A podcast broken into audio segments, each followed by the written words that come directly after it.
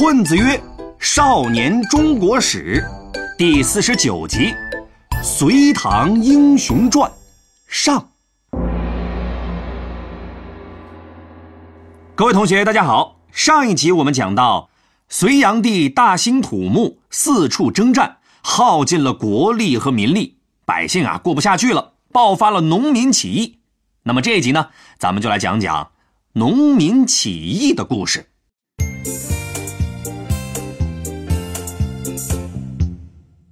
在讲农民起义之前呢，我们先来讲一讲朝廷里的一股反叛力量。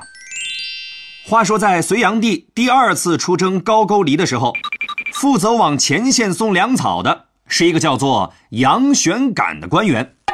当时啊，农民起义已经在全国各地爆发了。杨玄感看到皇帝远征去团战，而自己呢又在后方管补给，哎，心里就开始琢磨了。现在国家那么乱，我要是在这个时候跳反，嘿，没准整个朝廷都是我的了。于是啊，杨玄感便编了一个瞎话，贼喊捉贼，说朝中啊有人造反，借着这个机会集合起周围的军队，准备发动叛乱，干票大的。杨玄感呢有一个叫做李密的小弟，足智多谋。哎，他听说这件事之后啊，也从长安赶过来。俩人一见面，杨玄感就问他了：“兄弟啊，我准备干件大事，嘿，你跟老哥说说，下一步该怎么走？”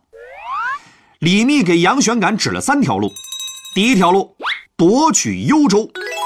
这个幽州啊，大概就是现在的河北地区，因为皇帝此时呢还在辽东打仗，如果发兵北上占据幽州，就挡住了皇帝的后路。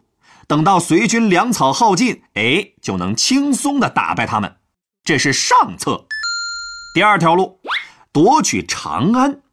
长安的守备力量比较薄弱，拿下长安，占据富裕的关中地区，就有了跟隋朝分庭抗礼的本钱，这是中策。第三条路，夺取洛阳。洛阳呢，是隋炀帝费了好大心血打造的新首都，直接拿下洛阳呢。这是最简单粗暴的方法，但是对方如果有防备，短时间内攻不下来，将来就可能啊有很大的隐患。所以呢，这是下下策。这上中下三条计策摆在面前，哎，要是换成别人呐，肯定会选择上策，最次呢也会选择一个稳妥的中策。可是杨玄感这个人呐，有一个特点，那就是不走寻常路。他选择了一条最艰难的路，夺取洛阳。可是呢，结果就真的和李密预料的一样，洛阳早就收到了他反叛的消息，死守城池，叛军呐怎么攻都攻不下来。等时间一久呢，各地援军杀到，把杨玄感包了饺子。哎，杨玄感这才意识到，我怎么当初就没有听李密兄弟的话呢？哇哇因为杨玄感呢不愿死在敌人手里，哎，他就让自己的弟弟杀死了自己，这股反叛力量呢就这么被朝廷镇压下去了。再说说李密，李密辅佐杨玄感失败之后啊，便加入了一支农民起义的部队，翟让率领的瓦岗军，在李密的帮助下，瓦岗军屡战屡胜，成为了当时实力最强大的起义力量。翟让呢？他是一个老实人，看李密立了这么多的功，哎，本事呢比自己大，觉得呀自己这个老大当的也有点心虚，就主动让贤，把瓦岗军老大的位置让给了李密。这个李密啊也没客气，不仅接受了禅让，还因为担心翟让的势力根深蒂固，不好管理，哎，干脆想了个办法，把翟让啊给弄死了。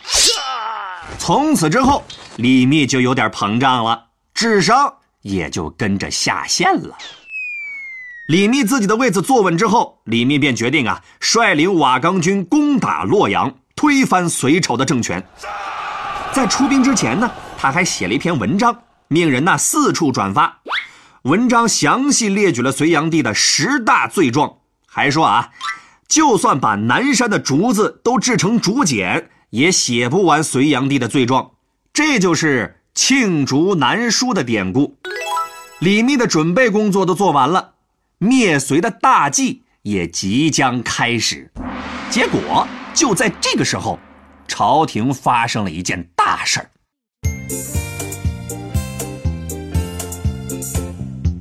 话说，在三征高句丽失败之后，隋炀帝觉得呀，很没有成就感，又加上全国各地都在闹起义，心里啊就很不开心。于是呢，这个隋炀帝就跑到了扬州，整天和自己的后宫们吃喝玩乐。哎呀，这个隋炀帝还一边玩一边照镜子，然后就说：“哎呀，这么好看的一颗脑袋，不知道会被谁砍掉呢？”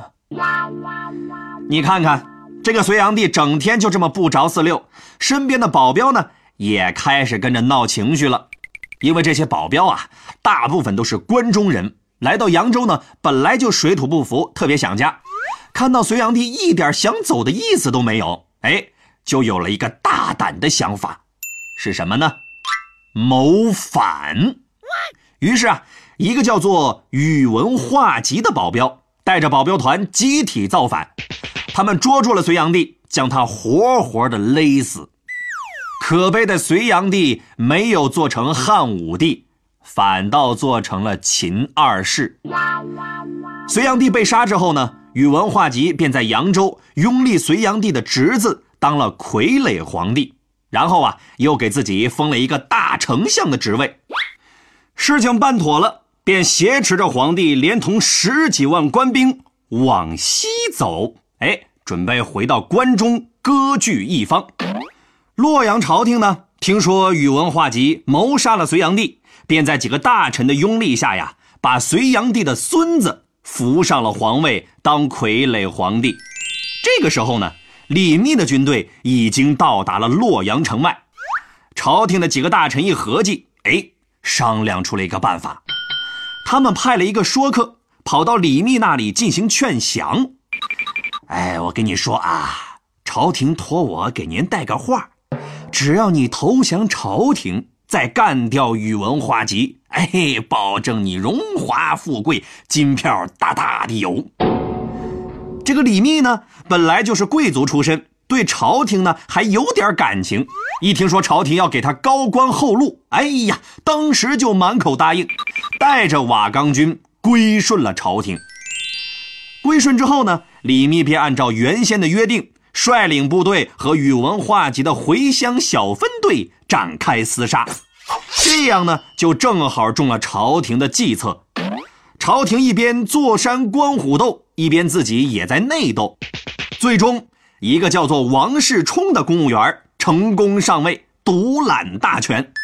那边的李密呢，虽然最终击败了宇文化及。但自己啊也损失惨重，元气大伤。王世充看到时机成熟，便趁他病要他命，率领随军打败了李密的瓦岗军，轰动一时的瓦岗军起义就这么被镇压下去了。王世充镇压了瓦岗军，自我感觉呀非常良好，回到洛阳没多久就把皇帝给撸掉了，自立为帝。改国号为郑，至此隋朝正式灭亡。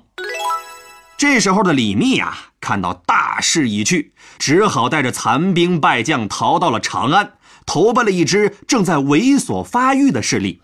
这个就是我们下一集要讲的内容了。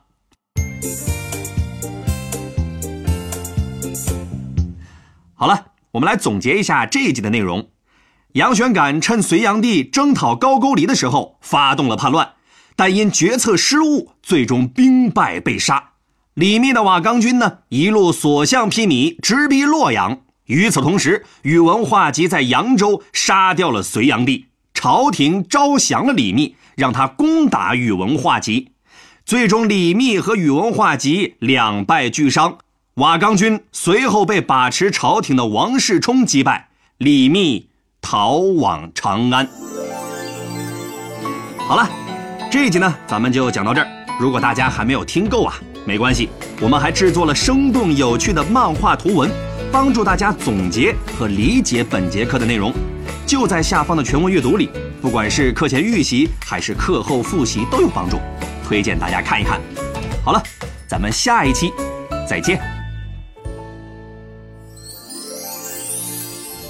尧舜禹夏商周，春秋战国大乱斗，一个秦，两个汉，三国英雄点个赞，东西晋，南北朝，风流奇葩乐逍遥，隋姓杨，唐姓李，宋辽金夏在一起，元明清，帝王丸，皇上丢了金饭碗，混子哥，每周见。中华上下五千年。